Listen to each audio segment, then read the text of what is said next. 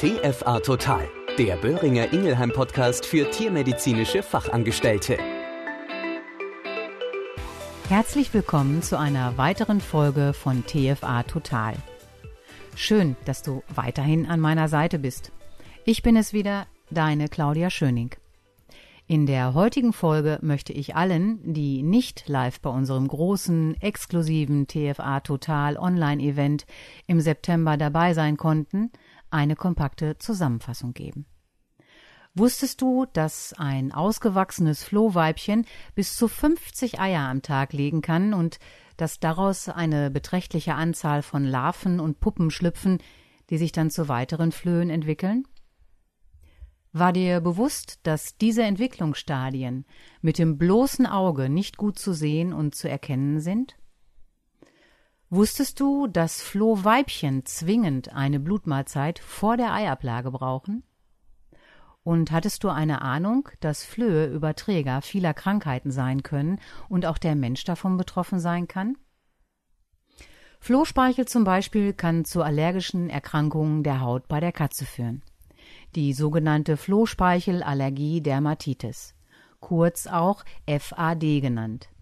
Die betroffenen Tiere haben starken Juckreiz und zum Teil große, verkrustete und entzündliche Hautbereiche. Parasitäre Erkrankungen wie zum Beispiel eine Infektion mit dem sogenannten Gurkenkernbandwurm können durch die orale Aufnahme eines bereits infizierten Flohs auf das betroffene Tier übertragen werden. Die Katze selbst kann daran erkranken, aber auch der Mensch. Hier vor allem Kinder und immungeschwächte Personen, die sich durch die versehentliche orale Aufnahme eines infizierten Flohs mit dem Gurkenkernbandwurm infizieren können.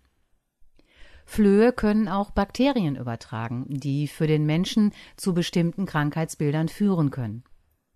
Ein Beispiel ist die sogenannte Katzenkratzkrankheit oder auch das sogenannte Fleckfieber, nur um ein paar Beispiele zu nennen. Flöhe gehören damit zur Gruppe der Überträger der sogenannten Vector-Borne Diseases. Krankheiten, die durch diese Parasiten übertragen werden können, und hier betrifft es nicht nur die Katzen und Hunde, sondern auch den Menschen. Auch Zecken gehören dazu, und wie du ja weißt, kann der Mensch sich genauso mit Borrelien infizieren, das sind sogenannte schraubenförmige Bakterien, wie auch der Hund, die Katze oder das Pferd. Das Krankheitsbild nennt man die Borreliose.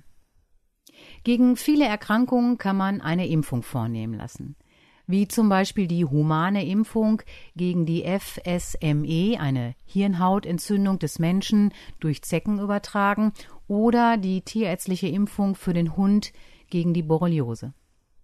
Aber was mache ich gegen die Gefahren und Risiken, gegen die ich nicht impfen kann, ja die ich zum Teil nicht mal sehen kann? Was ich damit meine? Ich spreche hier von den sogenannten Endoparasitosen. Es handelt sich hierbei um Erkrankungen, hervorgerufen durch Parasiten, die sich im Körper des Tieres oder auch des Menschen befinden und zu erheblichen gesundheitlichen Schäden und im schlimmsten Fall zum Tode führen können. Zecken, Flöhe und auch fliegende Insekten kann ich sehen und auch hören. Das heißt, zusätzlich zu einem Ektoparasitenschutz kann ich mein Tier jeden Tag, zum Beispiel nach dem Spaziergang bzw. der Heimkehr des Tieres, nach Zecken abtasten und absuchen.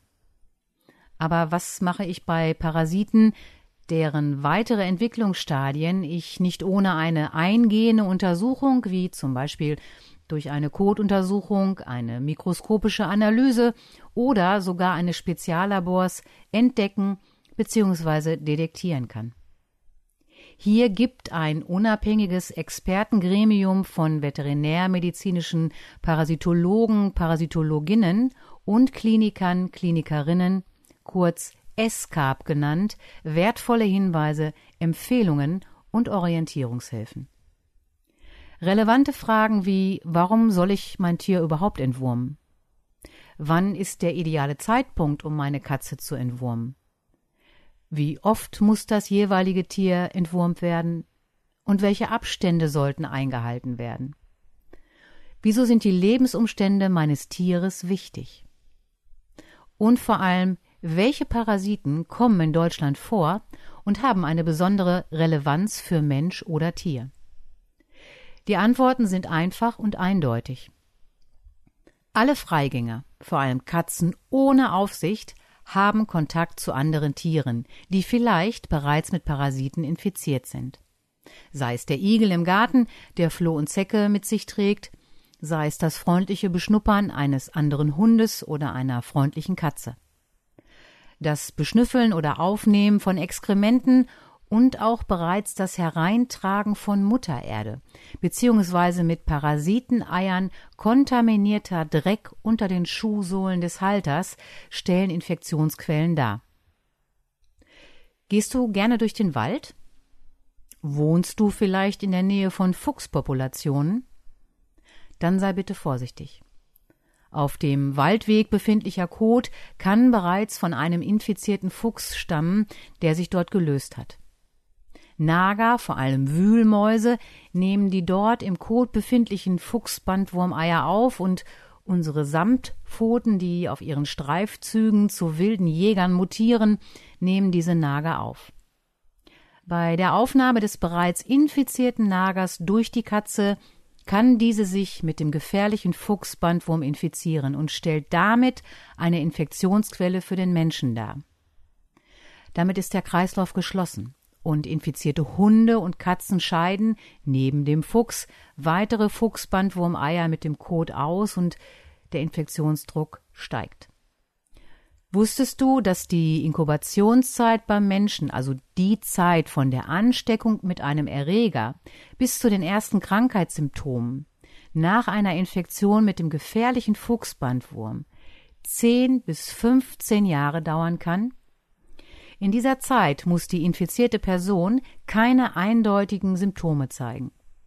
Aber je länger sich die Finnen des Fuchsbandwurms im menschlichen Körper, vor allem in der Leber, einnisten, desto schlechter ist die Prognose für den Patienten. Dasselbe gilt sogar für manch infizierte Hunde. Egal ob ein erkrankter Mensch oder ein erkrankter Hund, diese Patienten müssen ihr Leben lang täglich Medikamente einnehmen, um weiterleben zu können. Hättest du es gewusst? Die Experten der ESCAP empfehlen sogar bis zu zwölfmal im Jahr bei Freigängern und mindestens viermal im Jahr zu entwurmen, um sicherzustellen, dass es zu keiner Ausscheidung von adulten Würmern kommt. Hier geht es vor allem um Rund- und Bandwürmer und da ist das Ziel, dass bei einer monatlichen Entwurmung keine Eier ausgeschieden werden. Bei einer viermaligen Entwurmung im Jahr wird die Wurmbürde, also der Wurmbefall, reduziert, aber eine Eiausscheidung ist trotzdem möglich. Und beachte, ein Wurmweibchen produziert nicht täglich von 8 bis 17 Uhr weitere Entwicklungsstadien. Es kann bei der Untersuchung von Kotproben zu falsch negativen Befunden kommen. Das bedeutet, in den untersuchten Kotproben konnten keine Wurmeier nachgewiesen werden, da einfach keine produziert wurden. Das heißt, die untersuchte Kotprobe war zwar negativ, aber das Tier hat trotzdem gegebenenfalls einen Wurmbefall. Vor allem bei Bandwurminfektionen sind die Eier sehr schwer nachzuweisen und nur Speziallaboren ist es vorbehalten, zwischen zum Beispiel einem gefährlichen Fuchsbandwurm und einem Katzenbandwurm zu unterscheiden. Schauen wir uns das zweite Szenario an.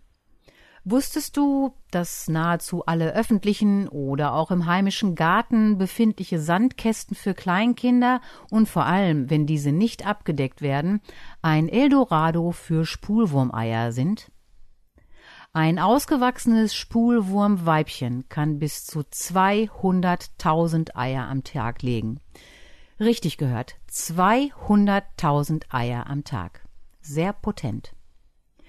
Da sich unsere Stubentiger gerne in den sandigen Unterböden während ihrer nächtlichen Streifzüge lösen, kann man sich vorstellen, dass unter anderem gerade diese Plätze eine Infektionsquelle für Menschen, insbesondere für Kleinkinder und andere Tiere sein können. Die Auswirkungen einer solchen Infektion können speziell für Kinder erhebliche gesundheitliche Auswirkungen haben. Der Mensch ist ein sogenannter Fehlwirt Und der jugendliche Spulwurm, die sogenannte Spulwurmlarve, irrt förmlich durch den menschlichen Körper und kann die Entwicklung zu einem ausgewachsenen Spulwurm nie abschließend durchlaufen.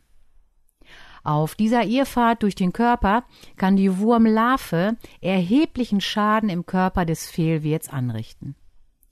Organe wie zum Beispiel das Herz, die Lunge, der Magen-Darm-Trakt, das zentrale Nervensystem und auch die Augen können in ihrer eigentlichen Funktion erheblich gestört sein.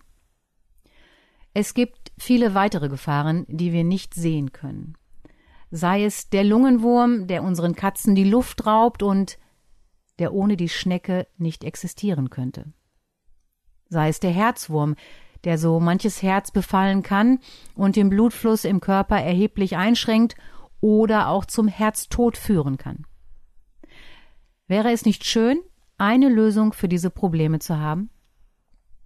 Ein Präparat gegen relevante äußere und innere Parasiten der Katze mit einer einzigen Anwendung? Diese Behandlungsoption gibt es. Die Firma Böhringer Ingelheim Vetmedica hat vor kurzem ein neu zugelassenes Endektoparasitikum bestehend aus drei Wirkstoffen speziell für die Katze auf den Markt gebracht. Von welchen Wirkstoffen reden wir? Du kennst sie oder hast sicherlich schon mal von ihnen gehört. Es handelt sich einmal um den Wirkstoff Praziquantel gegen Bandwürmer und den Wirkstoff Eprinomectin gegen Rundwürmer. Der dritte Wirkstoff in diesem Präparat ist neu und gehört zur Gruppe der Isoxazoline. Er wurde einzig und allein für die Katze entwickelt. Dieses neue Kombinationspräparat ist zugelassen gegen 17 Ekto- und Endoparasiten der Katze. Du fragst dich jetzt sicherlich, wie sieht es mit der Sicherheit eines solchen Kombinationspräparates aus? Durch die vorgeschriebenen Zulassungsstudien konnte nachgewiesen werden, dass die Sicherheit belegt ist und dass das Produkt sogar für Katzenwelpen, den sogenannten Kitten, zugelassen ist. Wie wird dieses Produkt angewandt? Nicht jede Katze lässt sich ohne Probleme eine Tablette verabreichen.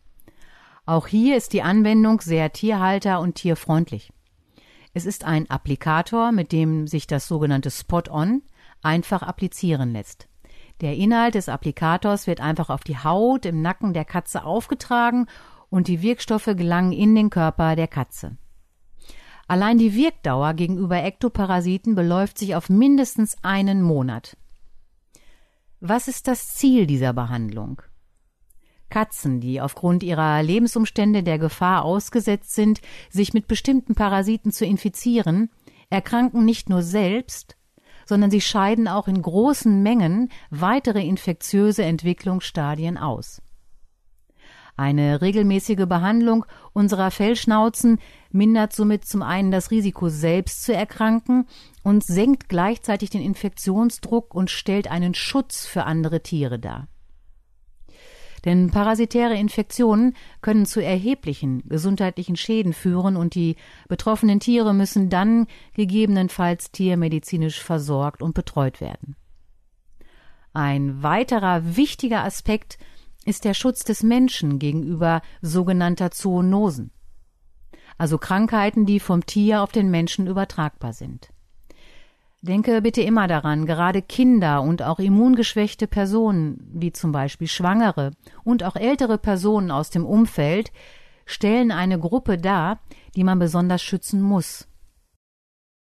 Und zu guter Letzt ist es auch aktiv gelebtes Tierwohl und damit ein wichtiger Beitrag zum Tierschutz.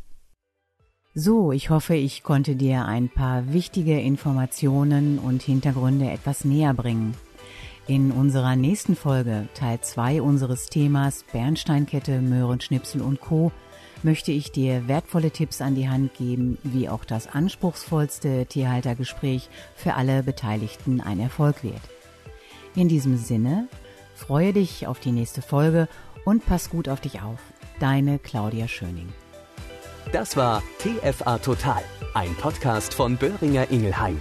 Überall zu hören, wo es Podcasts gibt.